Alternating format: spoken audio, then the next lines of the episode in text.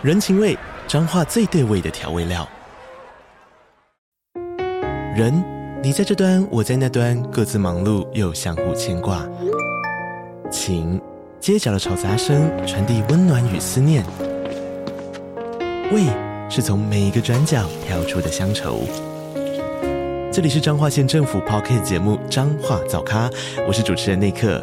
从彰化大小事各具特色到旅游攻略，透过轻松有趣的访谈，带着大家走进最在地的早咖。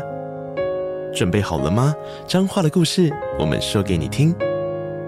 以上为彰化县政府广告。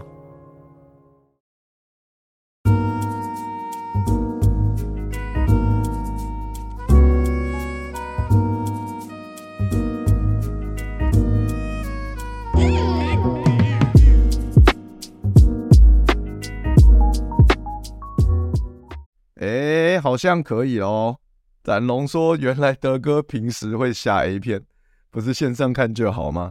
没有啦，就是线上看啦，那都是线上看啦。平时没有在下啦，没有在下啦。我开玩笑是开玩笑，乱讲的。哎，下 A 片是真的是 民民国几年在做的事情的，靠腰。这大家，哎，大家线上有人跟我一样是四十岁的吗？就是我从那个国中的时候用拨接 modem 开始上网，这样三点三 K 这样。”阿顺顺啊，果然顺了哈，果然把 A 片、把 BT 啊、把 BT 关掉就顺了哈，呃，把伊利网站关掉就顺了啊。真的，我以前有人跟我一样嘛，就是波接某店下载 A 片嘛。我以前真的用波接某店下载 A 图，然后以前下载那种 A 片不能太长了嘛，因为波接某店要下很久嘛。然后那种以前下的 A 片好像是那种什么解析度大概是什么两百四十 P 呀。啊，四百八十 P 的那个那种影片，然后没有四百八十 P，然后 MPEG 档，我记得哇，现在根本都没有人在看 MPEG 档，现在最少最少都 AVI 档，对不对？以前在二十年前，AVI 档是最顶级、最高级的 A 片哦，MPEG 档是画质比较差的，然后然后还有一个画质更差、更小的，叫做什么 RM 档啊，Real Player。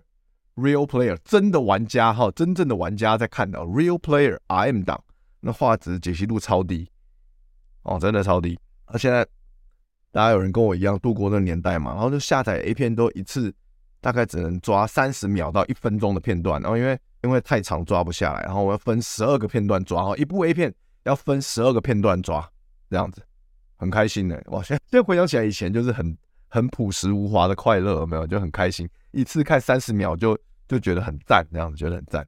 德哥都买会员，靠腰，很久没买会员了啦。我以前我以前真的有伊利的会员，呃，伊利，而且不晓得有没有人跟我一样，我以前真的觉得自己赚到哎，就是大概二十年前还是十五年前的时候，伊利的会员有终身制，就是你花一次钱，大概花个两三千块，你就终身会员。那里面论坛的东西就是你可以抓一辈子，然后我就很爽。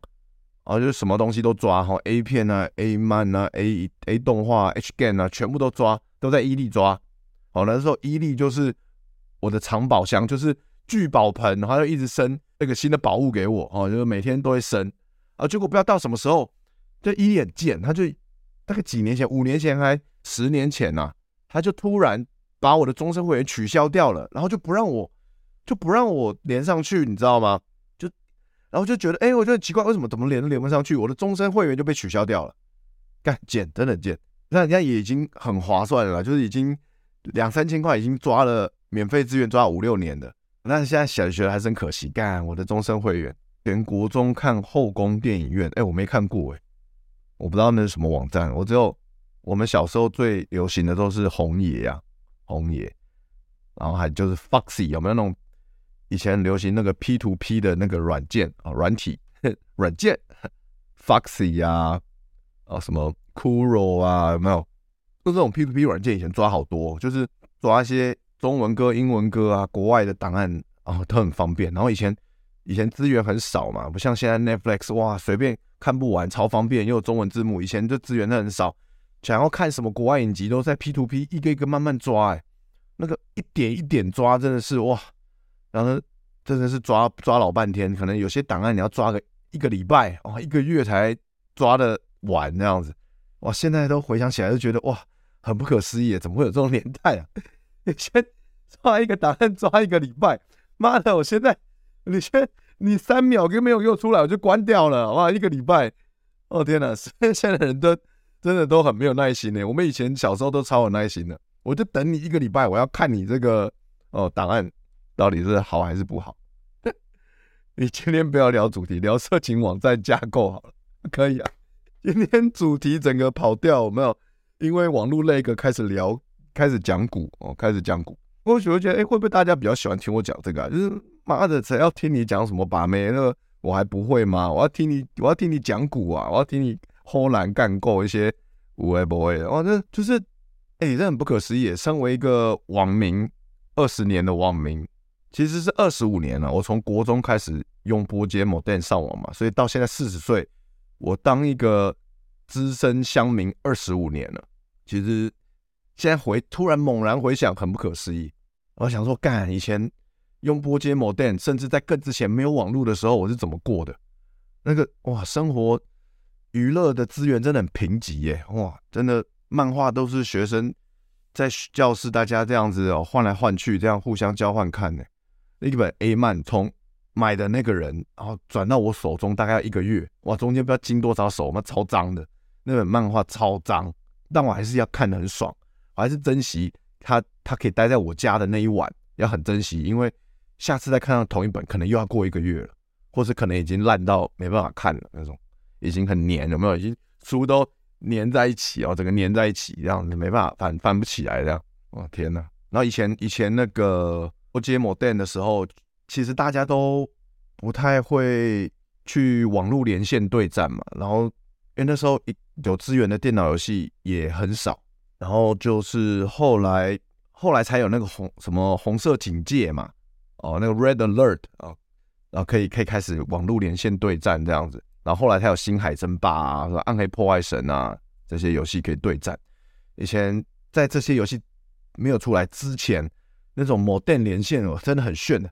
也就是我同学，那是我同学教我的，因为我不会，就是他教我可以用不通过网络哦，他算通过电话线 modem，我家的 modem 直接连到他家的 modem，就是电话连电话的这种网络连线法。然后我们就这样用这个方法连线了那个《毁灭公爵 3D》这款游戏，大家有人有玩过吗？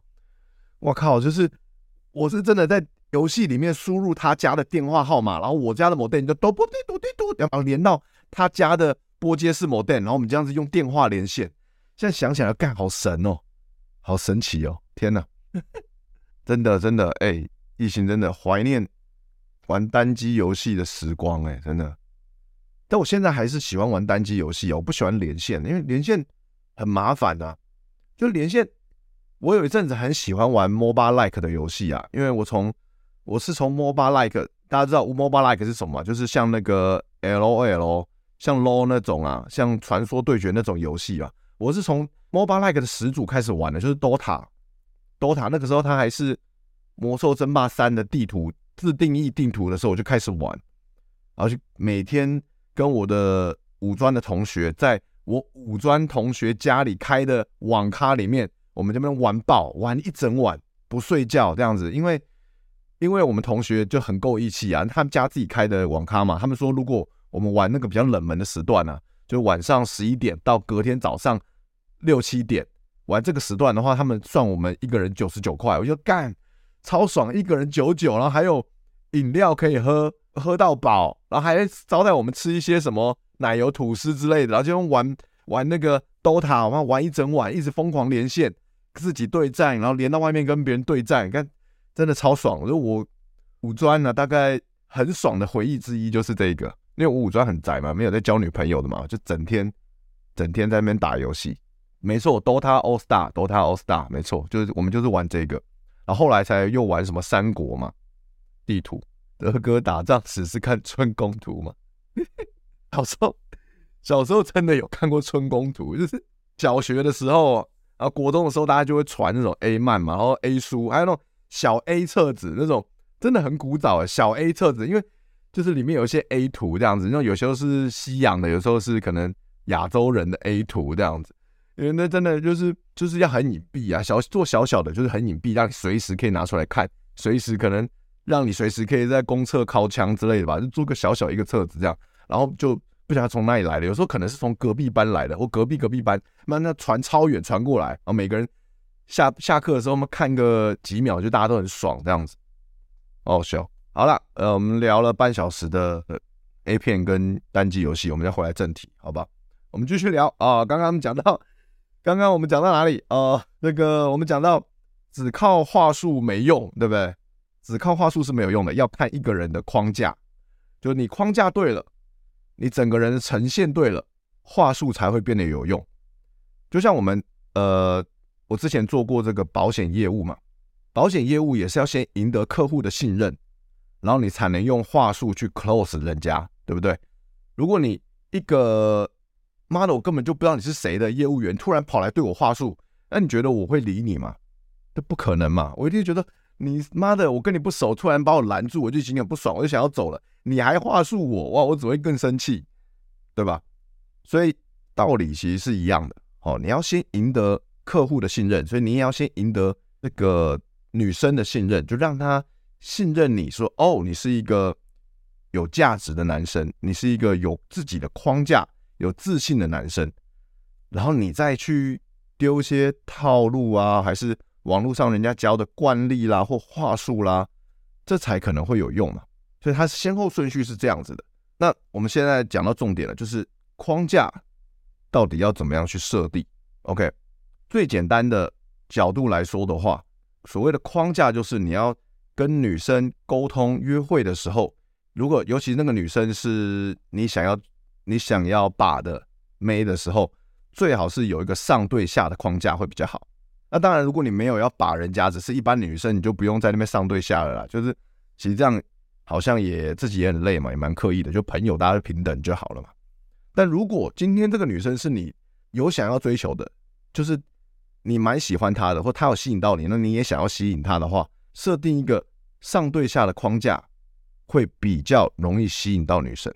OK，所以你要把自己当成是一个奖品，而不是一个追求者。如果你从一开始就让女生感受到你很 needy，就是你很需要，你很需要她，你很想追她，然后这样就是反过来了，变成女生是奖品嘛？那你是一个在追求奖品的人的话，那那个地位就很明显，而女生又比较敏感嘛，女生就是对这种事情，她们天生就很敏锐啊，她们会发现哦，你的你是一个下对上的框架，然后你是一个。追求者，那女生感受到这一点的时候，其实你要追到她，其实非常的困难，会变得很难。而且如果在这种情况下，不管你做了什么努力，你为她做了什么，女生都一律会觉得说：“哦，你是为了追她，所以才这样做的。”他们就不会珍惜，他们然后他们也会觉得你不管做什么事情都是有目的性的，他们会对你的戒心会变得比较重。然后你要追求她，或者你要。跟她发生关系，其实就会相对来说比较困难。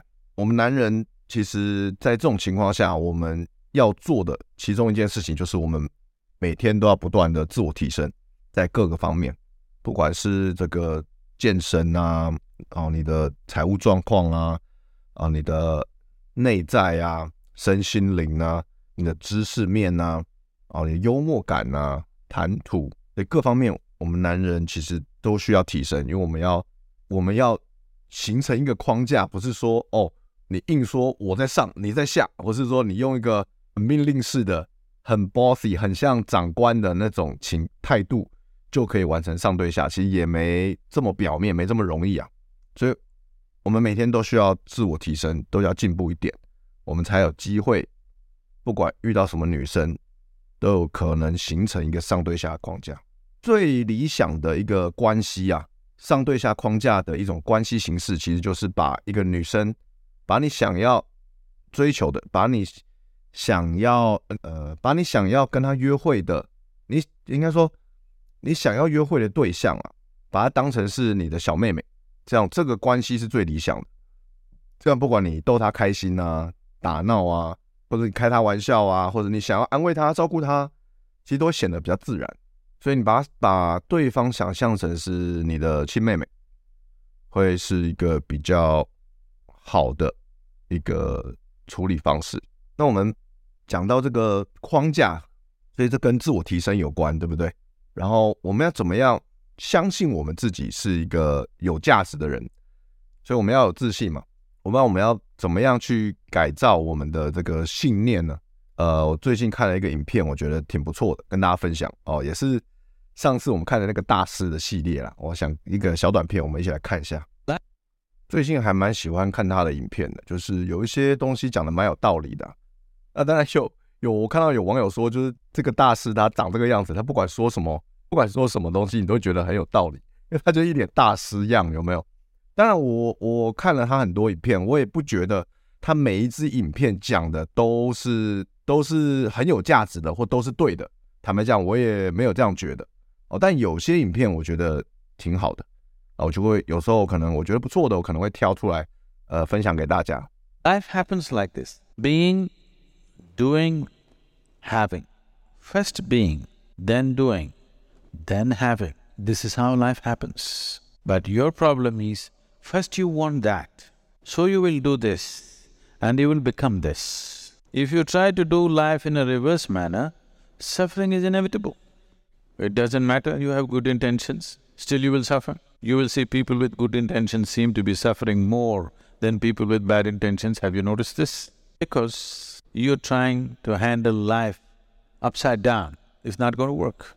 You learn to be in a certain way, so you will get certain things and certain things will happen out of it. Life happens like this. 大家可以明白他想要分享的东西吗？其实可能有些人就是看一次可能会有点看不懂哦，因为这东西他讲的东西，我觉得有一点玄哦，他有一点点玄。那我自己之前就有听过这个理论啊，所以我大概可以了解。那 我也不能说我百分之百了解，但我可以。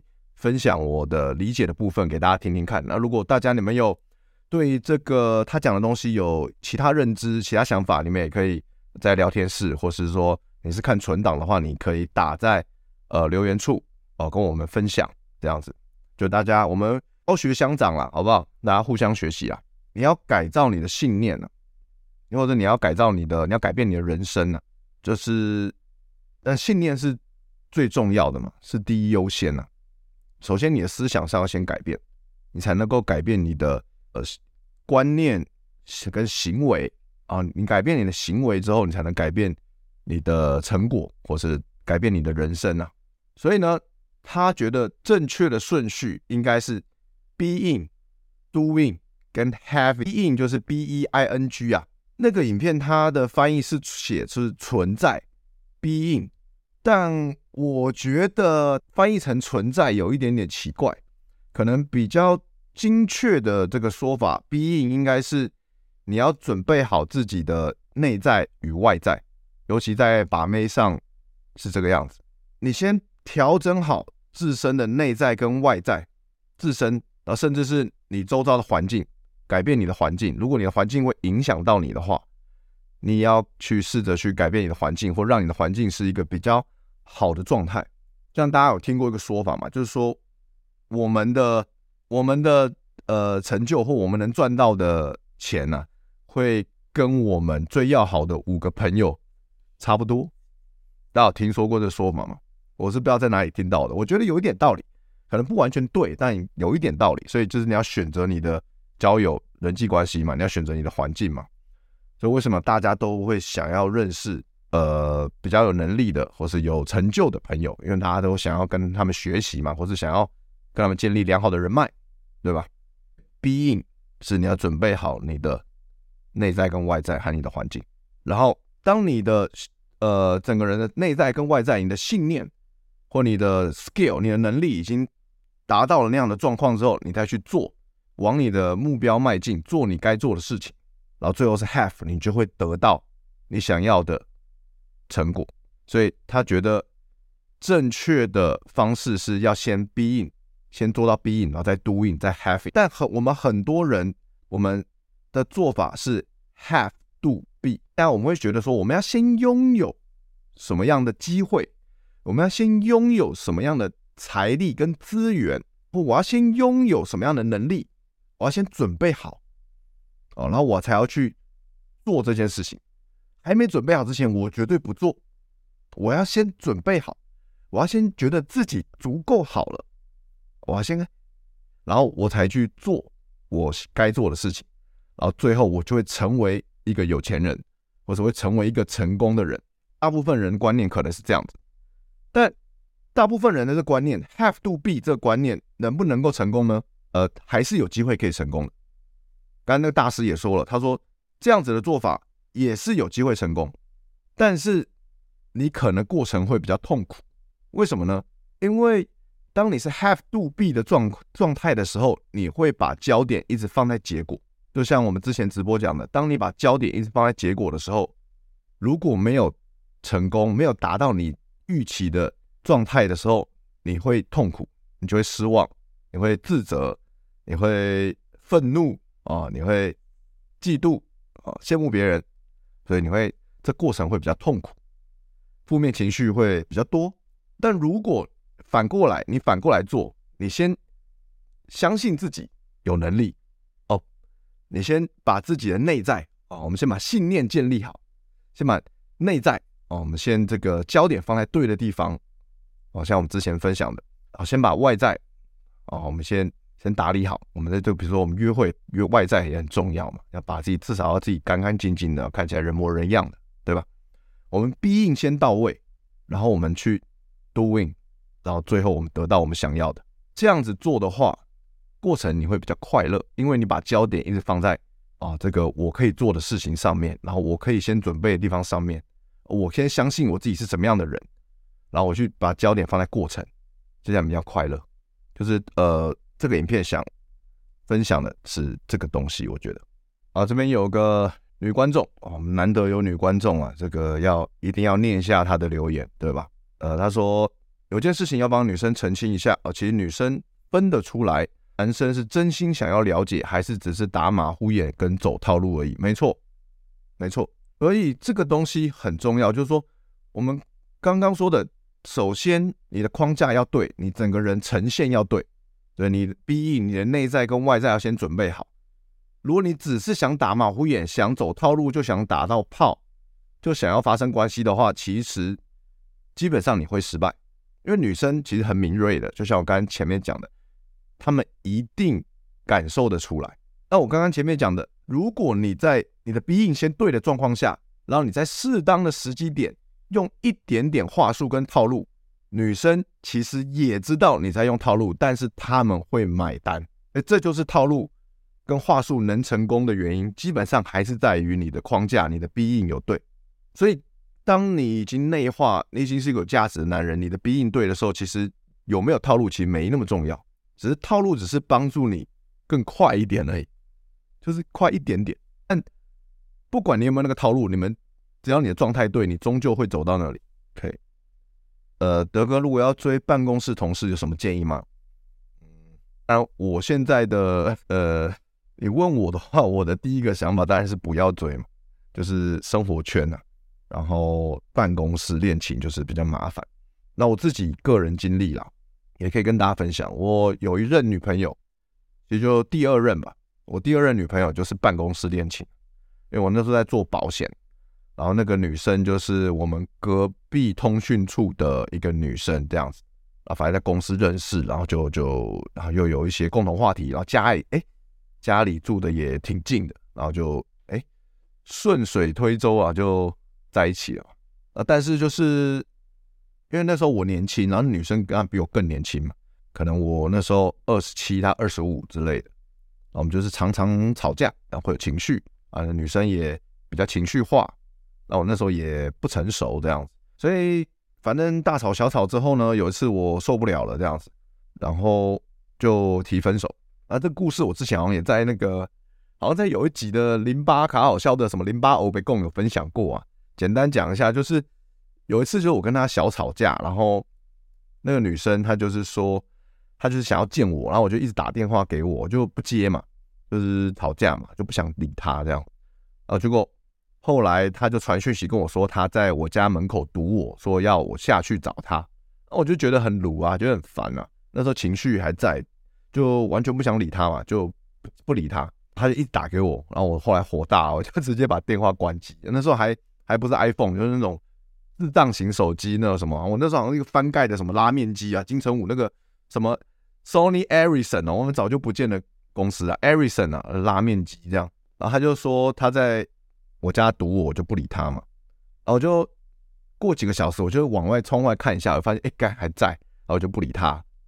然后我就说就想说看一下好了，就打开手机看，哇，那个九十九家未接来电，哇，很很恐怖啊，就觉得干这个很卢很烦呢，就还是不想理。然后隔天我就这样子一直不理，我就也很赌气啊，就一直到隔天早上我要去上班嘛，早上九点。穿好衣服准备要去上班，我还往窗外看一下，哎，没有人，然后就赶快想说赶快冲下去，然后想要去牵我的机车，然后骑去上班。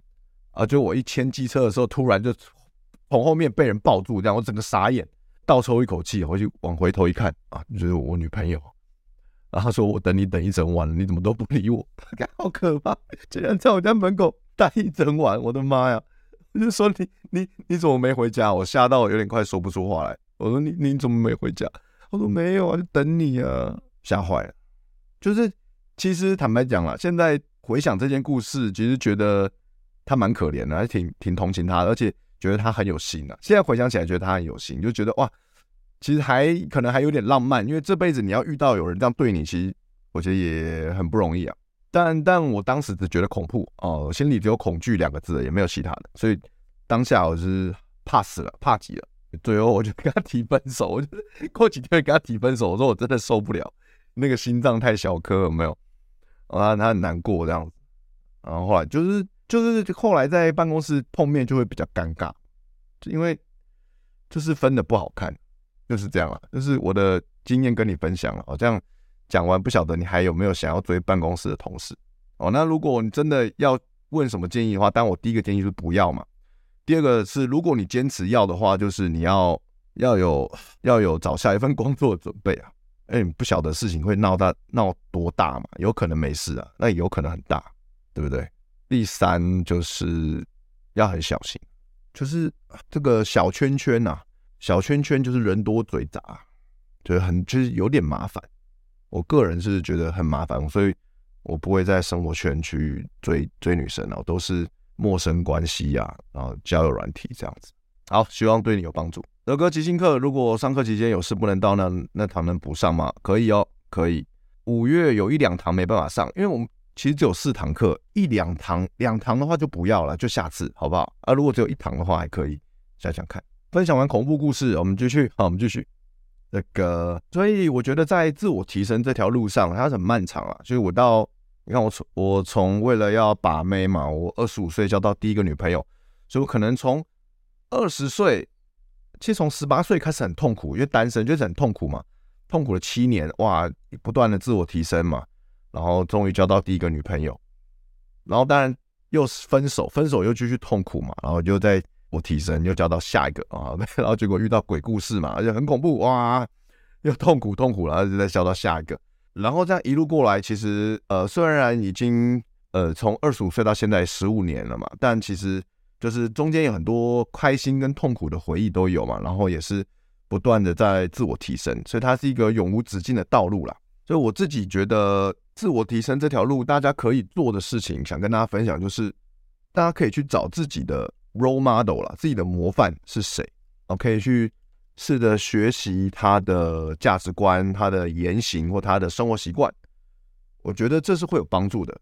像大家来看我的直播，可能也也是因为有一些我有些东西是可以跟大家分享哦，是诶，也许大家可以呃学习在，然后试着在自己的生活中去实践嘛。那我自己也有看很多这样子的频道，像把妹，我之前有跟大家分享过。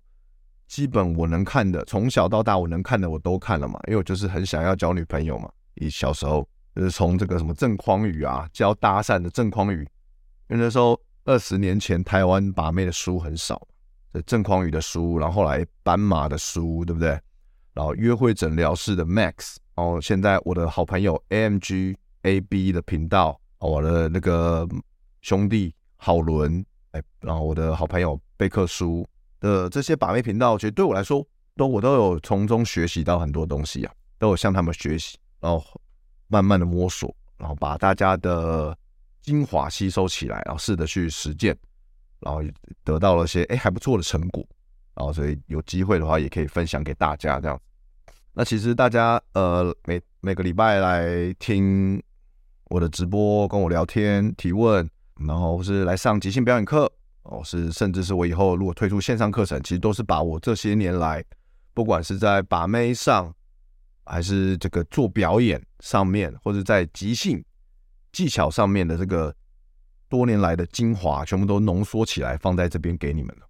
那其实大家可能不知道啊，这也是因为我身为同时身为这个 约炮达人跟呃资深演员啊，所以多重身份的情况下，所以我才发现，哎，其实这个演员跟把妹其实这之间关联还挺高的。表演跟把妹啊，因为表大家如果有上过表演基础课，或是有接触过表演，你就知道它是一个整体的呈现。它，所以你要先，我们首先，如果我们是演舞台剧这种东西的话，我们是有剧本的，对不对？我们说即兴是没有剧本，但如果演舞台剧、演电视的电视剧啊这种影像表演的话，通常是有剧本。那我们在拿到一个剧本的时候，我们要去一定我们会演某一个角色嘛？那我们要怎么去揣摩那个角色呢？其实就是你要去进入他。那个角色，你要进入他的内心世界，还有你要进入他，你要去模仿那个角色可能会有的言行举止，所以其实就是 B E 呢，其实就是去模仿他的内在跟外在。内在就是他的价值观、他的动机、他的信念；外在就是他的谈吐、他的言行、他的小习惯，然后他的呀，他的肢体动作、他的表情，对不对？这其实是很相关的东西啊，所以表演。训练演员训练对我来说，对于约会上也有很大的帮助，因为它可以更快的让我知道说，哦，如果我想要吸引到女生，我需要做出一个什么样的呈现。那当然一开始可能会不像不成功，但这种东西就是有的时候就是 fake it till you make it 嘛，在你真正成为那个人之前，你要有不断的练习跟尝试，甚至你要先假装自己是那样的人，然后慢慢慢慢，你就真的成为那样的人。